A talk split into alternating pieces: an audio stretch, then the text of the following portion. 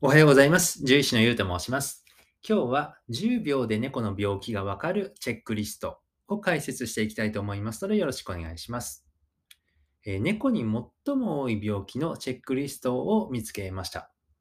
でこのチェックリスト6つあるんですけれども、ま、これにですね、まあ、1つでもいいえがつけば、えかなりの確率で100%あのその病気というふうに、えー診断することができるというふうに言われています。はい。まあ、世の中にはですね、えーまあ、あの、いろんな、あの、ことを考えて、あの、なるべく簡単に、え猫ちゃんの病気をね、見つけたいっていう、まあ、既得な方がね、いるっていうことですね。はい。えーまあ、これは、あの、まあ、論文みたいなものをですね、あの、まあ、元にしていますね。はい。はい。でですね、えーまあ、猫ちゃんの、まあ、90%以上が、あの、まあ、そもそもですね、この病気になりますと。はい。じゃあ、まずチェックリストいきましょうかね。ささっと。えー6つあります。えーあなたの猫ちゃんは、えージャンプできますか、えあなたの猫は普通に飛び上がることができますか？はいかいいえでお答えくださいと。はい、いいえがついたら、えその病気で病気である可能性が高いですね。え2番目。あなたの猫ちゃんは普通に飛び降りる飛び降りることができますか、まあ、机とかテーブルとかキャットタワーから飛び降りれますか？ということですね。徘徊ですね。あなたの猫ちゃんは階段を普通に登りますか、まあ、昔と同じようにスピードとか軽快さ、えまあ、階段がなければ、えー猫好きのね、基本アイテム、キャットタワーを、えまあ、軽やかに登ってくれるかどうかですね。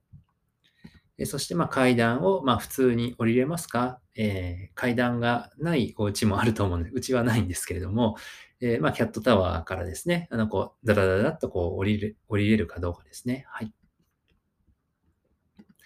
あとは、あなたの猫ちゃんは普通に走りますか？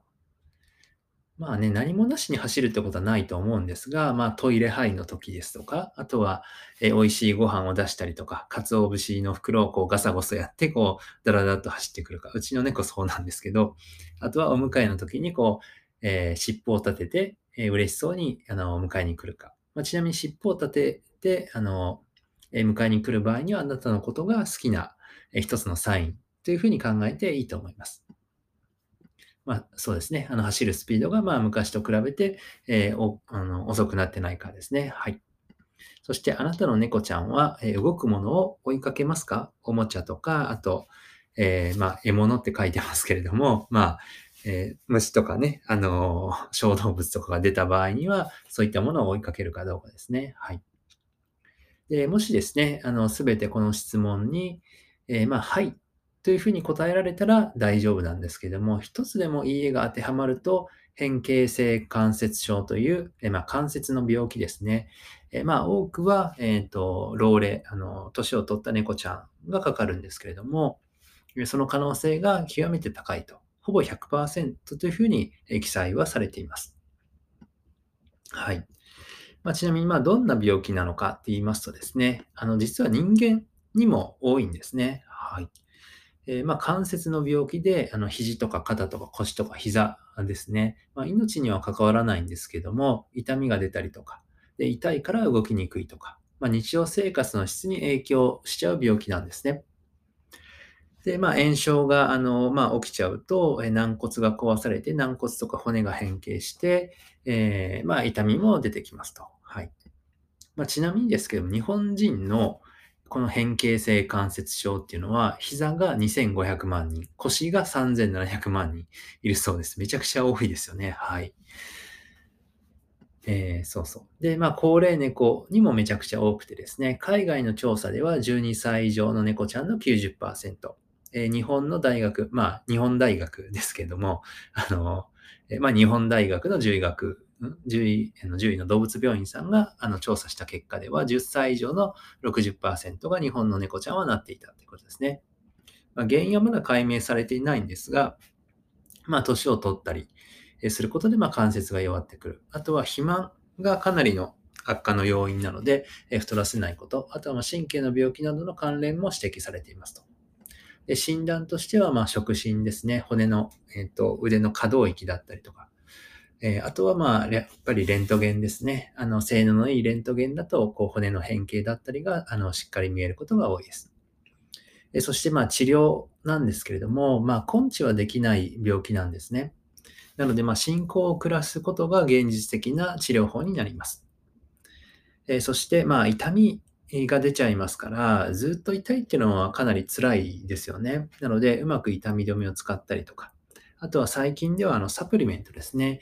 ワンちゃんにもよく使うんですが、猫ちゃんにもよく効くサプリメントでアンチノールっていうものがあります。動物病院にしか置いてないと思うんですけれども、あの中にはですね、あのめちゃくちゃ元気になりすぎて、あのやめましたっていう方がいたんですけれども、いや、使った方がいいんじゃないかなと思ったんですが、あのもちろん治すもの、あの根治のお薬とかサプリメントではないんですけれども、炎症、抗炎症効果があるようなえー、まあ、いい油、あのまあ、油ですね。あの、そういったものが入っているので、あの、非常に、あの、実感としては効果があると思っています。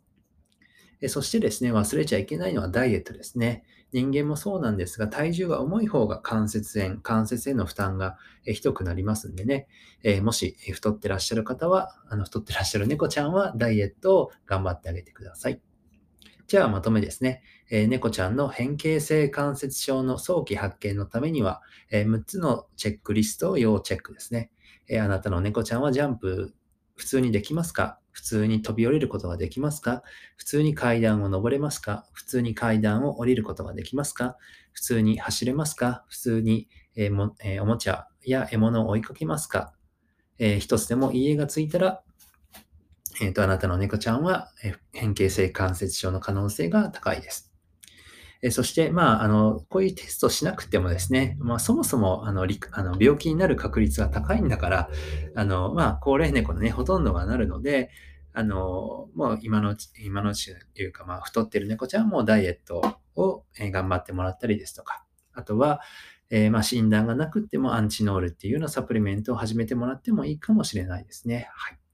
なので、えー、まあ、こういったチェックリスト簡単にできますんでね、早期発見、早期治療でより幸せな、え、猫ライフをよろしくお願いします。本日もご清聴ありがとうございました。じゃあ、バイバイ。